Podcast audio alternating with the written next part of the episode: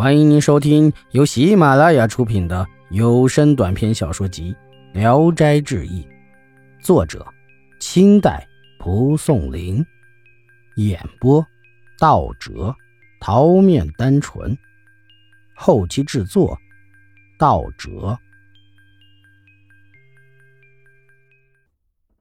偏偏，罗子福，汾州人，父母很早就去世了。八九岁时，被叔叔罗大业收养。罗大业任国子监祭酒，富有家产，但没儿子。他疼爱罗子福，就像疼爱亲生的一样。罗子福十四岁时，被坏人引诱去嫖妓宿娼。当时有个从金陵来的妓女乔居本郡，罗子福很喜欢她，被她迷住了。这妓女返回金陵，罗子福也偷偷的跟着她逃离了家乡。在妓院住了半年，他钱财都花光了。妓女们都讥笑他，但还没有立即赶他走。不久，罗子福身上长满了梅毒疮，溃烂发臭，沾染床席，被妓院赶了出来。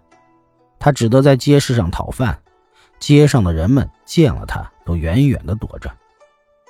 罗子福害怕死在异地他乡，便一路讨着饭往西走，每天走三四十里。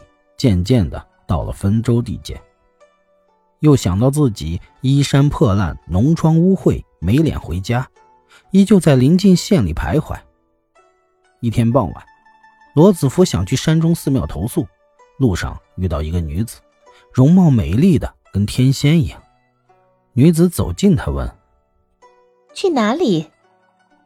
罗子福实说了，女子就说：“我是出家人。”住在山洞里，你可以去留宿，还能躲避虎狼。罗子福很高兴，跟着女子就走了。进入深山中，见有一座洞府，门前横躺着一条小溪，溪上架着根长条石做桥。过桥几步，有两间石室，室内一片光明，不许点灯。女子让罗子福脱下破衣，到溪水中洗个澡，说：“洗洗疮就好了。”又拉开帷帐，扫扫被褥，催促罗子福去睡，说：“快睡吧，我要给你做件衣服。”取过一些像芭蕉的大叶子，裁剪好后缝制起来。罗子福躺在床上看着，见女子坐了不一会儿，衣服便缝好了，折叠整齐，放到床头，说：“明早穿上吧。”说完，便在对面床上睡了。罗子福洗了澡后。觉得身上的疮不疼了，醒过来一摸，已结了厚厚的疮痂。到了第二天早晨，罗子福要起床，心里怀疑芭蕉叶衣服没法穿，取过来一看，却是绿色的锦缎，光滑异常。过了会儿，女子准备早饭，只见她取过一些山叶来说是饼，一吃果然是饼，又把叶子剪成鸡鱼。烹调好后，都和真的一样。室内角落里有个小瓮，盛着好酒。女子一次次取来饮，少了就再用溪水灌满。过了几天，罗子福身上的疮痂都脱落了，就到女子床上要求同宿。女子说：“轻薄东西，刚能安身就要妄想。”罗子福说：“聊以报答您的大德。”于是二人一起睡了，欢爱非常。一天，有个少妇笑着进来说：“偏偏小鬼头快活死了，薛姑子的好梦几时做成的？”偏偏迎上去笑着说：“原来是花城娘子，您贵族很久不踏见地了，今天西南风紧，把你吹送了来。抱了儿子没有？”少妇回答说：“又是个丫头。”偏偏笑着说。花娘子真是个瓦窑啊！孩子带来了吗？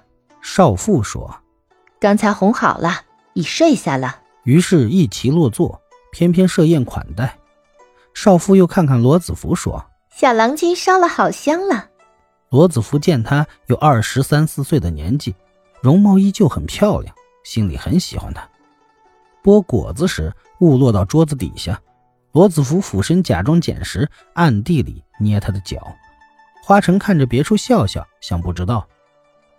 罗子福正在神魂颠倒，忽觉得身上的衣服顿时就不暖和了，低头一看，衣服全变成了秋叶，吓得他差点闭过气去，急忙收回邪念，端坐了一会儿，衣服才又渐渐的变回了原来的样子。他心里暗自庆幸，两个女子都没看见。过了一会儿，罗子福给花晨劝酒时，又用手指搔他的掌心。花晨坦然说笑着，一点也没知觉。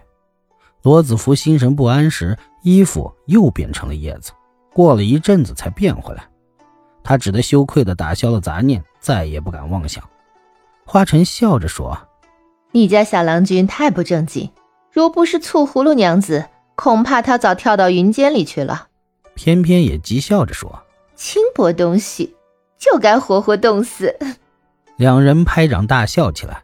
花城离席说：“小丫头醒来，恐怕把肠子都哭断了。”偏偏也起身说：“贪图勾引人家的男人，就忘了小江城哭死了。”花城离去后，罗子福害怕被偏偏讥笑谴责，但偏偏仍和平常一样对待他。住了不久，节令已到深秋，寒风阵阵，霜叶降落。偏偏捡拾落叶，储藏起来，准备过冬。见罗子福冻得瑟缩发抖，他便拿了个包袱到洞口去抓白云，续成了棉衣。罗子福一穿上，觉得温暖的像真棉衣一样，而且非常轻快。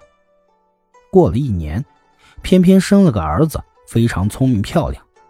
罗子福天天在洞里逗弄婴儿取乐，但他常常想起家乡，便恳求偏偏一同回去。偏偏说：“我不能跟你去。”要不你自己走吧。拖延了两三年，儿子渐渐长大，于是就和花晨结成了亲家。罗子福担心叔叔已经老了，没人照顾，偏偏说：“叔叔固然已经高龄，但庆幸比较强健，用不着你挂念。等宝儿结婚后，是走是留全凭你。”偏偏在洞中总是拿树叶写上字，教儿子读书。儿子一看就明白了。偏偏说。这孩子生就福相，让他到人世上去，不愁做不到高官。不久，儿子已经十四岁，花晨亲自把女儿送了来。偏偏见那江城姑娘衣着华美，容光照人，与罗子福都非常的高兴，阖家欢聚，设宴庆贺。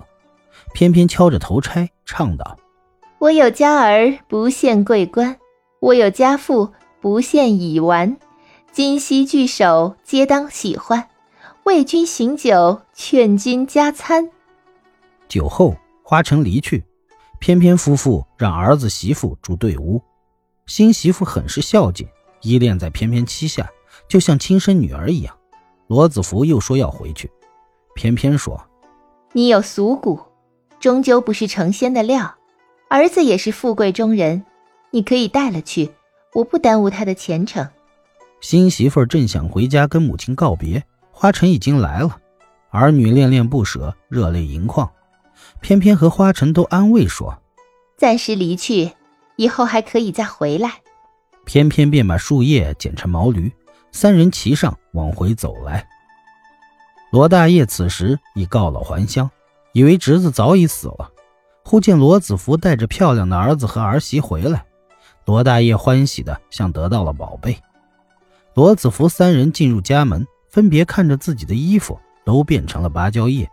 扯破一看，里面的棉絮像蒸汽一样四散了。于是三人重新换了衣服。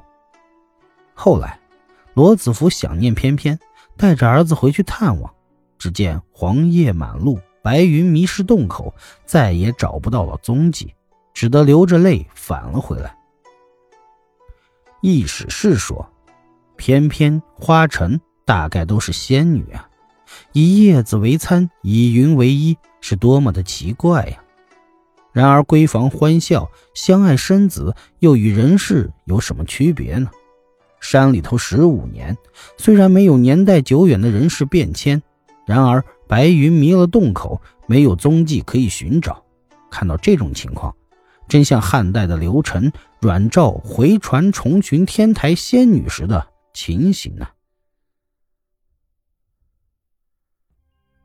本集演播到此结束，谢谢大家的收听，喜欢请点赞、评论、订阅一下。